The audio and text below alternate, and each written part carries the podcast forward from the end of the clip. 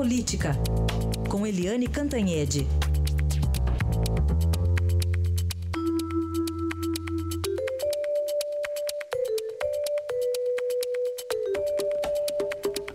E nós começamos aqui com as soluções para a crise econômica do país. Quem vai trazer vai ser o PT, né, Eliane, numa reunião hoje. Bom dia.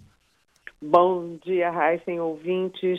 Pois é, hoje o PT fica muito no foco é, após o feriado. Por quê? Porque tem uma reunião em Brasília para discutir os rumos da economia, recuperação industrial sim, recuperar o caos que foi deixado aí pelo governo Dilma Rousseff. E o ex-presidente Lula vai estar tá lá. E o ex-presidente Lula, como a gente viu semana passada, ele está, uh, eh, enfim, cada vez numa situação pior aí nessas investigações da Lava Jato.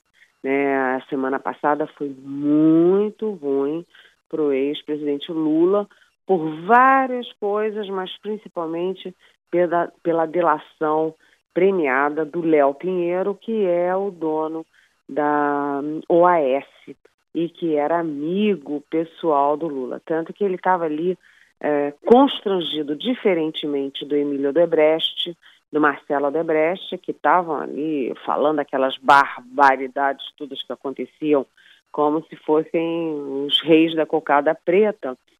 O Léo Pinheiro, não. O Léo Pinheiro, como era amiga do Lula, como tinha um envolvimento emocional com Lula, é, ele estava visivelmente incomodado, foi uma coisa doída, é, mas contando tudo, contando que o apartamento era assim do Lula, contando que o Lula pediu para destruir provas. Aí a gente lembra que foi exatamente por isso, por obstrução de de Justiça que o Delcídio Amaral era senador da República com mandato e foi preso por uma decisão assim surpreendente, excepcional do Supremo Tribunal Federal, ou seja, a gravidade da obstrução da justiça. Então, a situação do ex-presidente vai ficando muito difícil e além de, de é, do triplex que o Léo Pinheiro diz que era efetivamente do Lula, há também a questão do sítio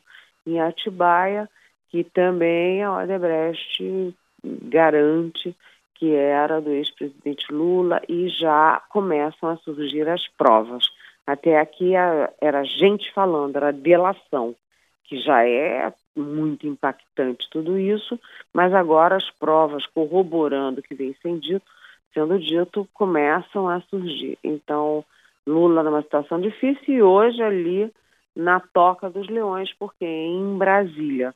Agora, lembre-se que essa semana está previsto uma manifestação grande na sexta-feira e essa manifestação que é oficialmente contra a reforma da Previdência e a reforma trabalhista, ela pode, enfim, ela pode acabar tendo o efeito de ser pró-Lula. Vamos ver se é se há condições para isso, né? É a manifestação aí que está sendo convocada, estão falando em greve geral, né? Vamos acompanhar. É, para fechar aqui, Eliane, vamos falar aqui assuntos internacionais, mas que podem mexer aqui com a gente. A crise no vizinho, a Venezuela, e a eleição na França. Na França, o PSDB e o PT de lá nem foram para o segundo turno, né? Exatamente. Então você vê que é um movimento que o Brasil não está perdido no mundo, não. Não está voando no vazio, não. O Brasil está inserido num momento internacional que está muito é, desfavorável, muito ácido contra os políticos tradicionais, os partidos tradicionais e as polarizações é, naturais dos partidos. Quer dizer, você pega na França, desde 1974, né, você tem. O Partido Socialista não vai para o segundo turno, né, você tem a Marine Le Pen, que é a extrema-direita, numa França que é dos valores da liberdade, igualdade, fraternidade. Você tem a extrema-direita indo para o segundo turno e você tem um Macron que é de um, de um partido, de um movimento novo chamado En Marche, quer dizer, em marcha, para frente, né? O, sentido é esse, é, concorrendo um contra o outro. Nenhum dos dois é de partido tradicional, nenhum dos dois é de movimentos tradicionais da França. E por que, que acontece isso? Pela exaustão da política tradicional dos, dos, dos políticos e dos partidos tradicionais. Isso se reflete também aqui no Brasil. E aí a gente vê na Venezuela que todo mundo acha que a crise, esse caos na Venezuela, que agora tem fome, desabastecimento, desemprego, diz tudo, né, é, lá na Venezuela não começou com Hugo Chávez em 1999, é, e sim, foi aprofundado, chegou a isso tudo pelo, pelo Nicolás Maduro, mas isso vem de uma longa história né, de absurdos de disfarçatez na política dos partidos tradicionais, né? E lá está dando isso. Então, o que que esses dois movimentos, França e Venezuela, ensinam para o Brasil?